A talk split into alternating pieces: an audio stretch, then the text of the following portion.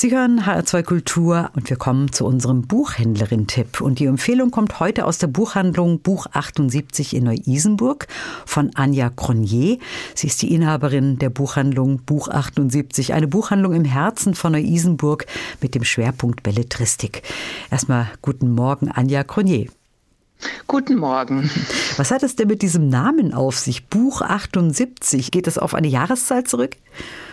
Nein, das ist tatsächlich ganz schlicht und einfach die Hausnummer.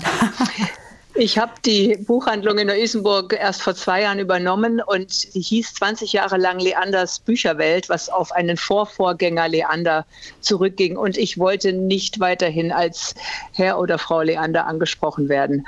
Und meine Großeltern hatten in Neu-Isenburg tatsächlich mal ein Geschäft in der Frankfurter Straße 79. Und das war irgendwie für mich einfach so passend und einfach und modern, ähm, kurz und knapp. Gefällt mir nach wie vor noch gut.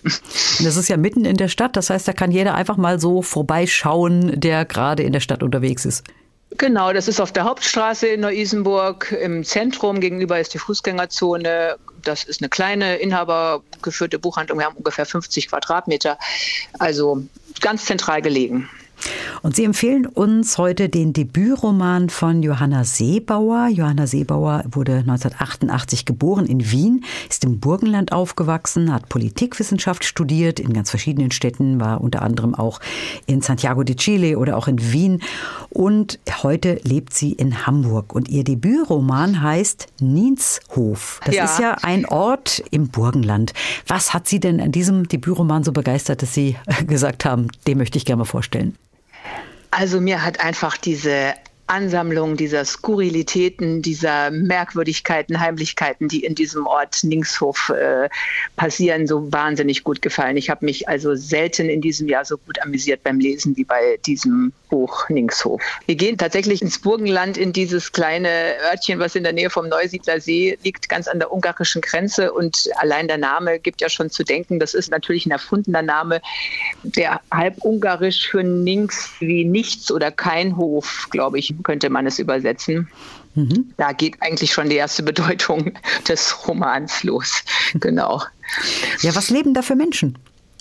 Ja, da leben ganz unterschiedliche Menschen, sehr wenige. Es gibt sehr wenig Häuser. Es gibt die Dorfkneipe, den Marktplatz, wo man immer die gleichen Leute trifft oder beim Gießen auf dem Friedhof. Wir lernen quasi auf der ersten Seite direkt eine der Hauptfiguren kennen, eine fast 80-jährige Witwe Erna Rohdiebel. Und Erna Rohdiebel ist schon eine sehr eigenständige, spezielle, mutige alte Dame, eine echte Linkshoferin, die erleben muss, dass ihre Freundin in der Nachbarschaft einen Pool im Garten aufmacht und sie wird nicht zur Eröffnung eingeladen. Und das äh, gefällt Erna ganz und gar nicht. Und entsprechend will sie sich rächen und geht zukünftig einfach jede Nacht heimlich in diesem Pool baden.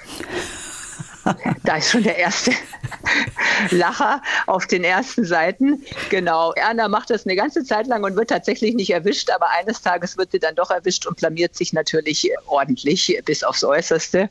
Das ist also die erste sehr merkwürdige und irgendwie auch Aktion, die passiert, die mit sehr viel Heimlichkeit verbunden ist. Und um Heimlichkeit geht es ohnehin sehr in dem Buch, äh, weil da kommt dann gleich die nächste Heimlichkeit hervor und die betrifft den Bürgermeister des Dorfes, der schon ganz lange dort Bürgermeister ist, also quasi schon ein halbes Leben und der soll es auch immer bleiben, wenn es nach den Dorfbewohnern geht. Ähm, und der ist irgendwie müde der ganzen Bürokratie, der Politik und er hat große Angst, dass Linkshof eingemeindet äh, werden soll.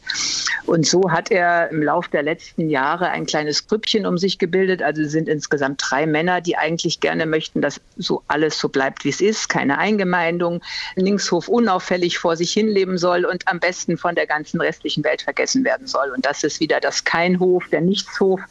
Es soll, Linkshof soll nicht mehr existieren quasi im Angesicht der anderen.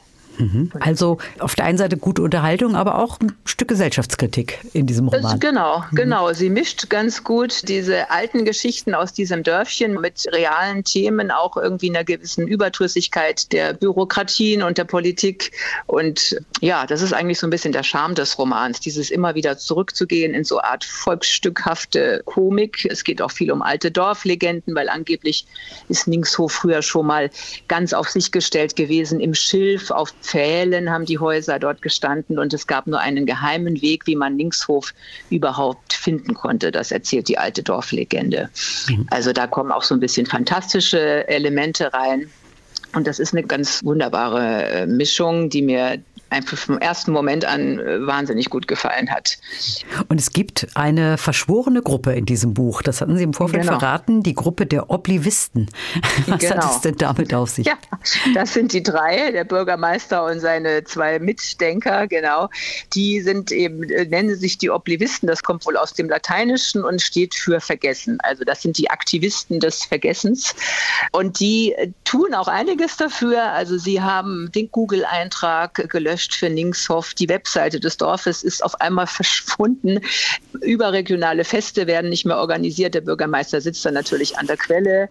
Dann gehen sie sogar so weit, dass die Straßenschilder von Linkshof abgeschraubt werden, damit niemand mehr den Ort findet. Die Touristen vom Neusiedler See, die sollen am möglichst an Linkshof äh, vorbeifahren. Ja, das ist einfach gut gemacht und wie gesagt, nicht wirklich albern, sondern charmant und skurril und einfach menschlich. Ja, ganz ja. herzlichen Dank, Anja Cronier, ja. für diese Buchempfehlung. Äh, Inhaberin der Buchhandlung Buch 78 in Neu-Isenburg. Und Sie haben uns empfohlen das Buch, den Debütroman Ningshof von Johanna Seebauer. Erschienen ist das Buch im Dumont Buchverlag. 368 Seiten zum Preis von 23 Euro. Ganz herzlichen Dank. Neue Bücher in HR2 Kultur. Weitere Rezensionen auf hr2.de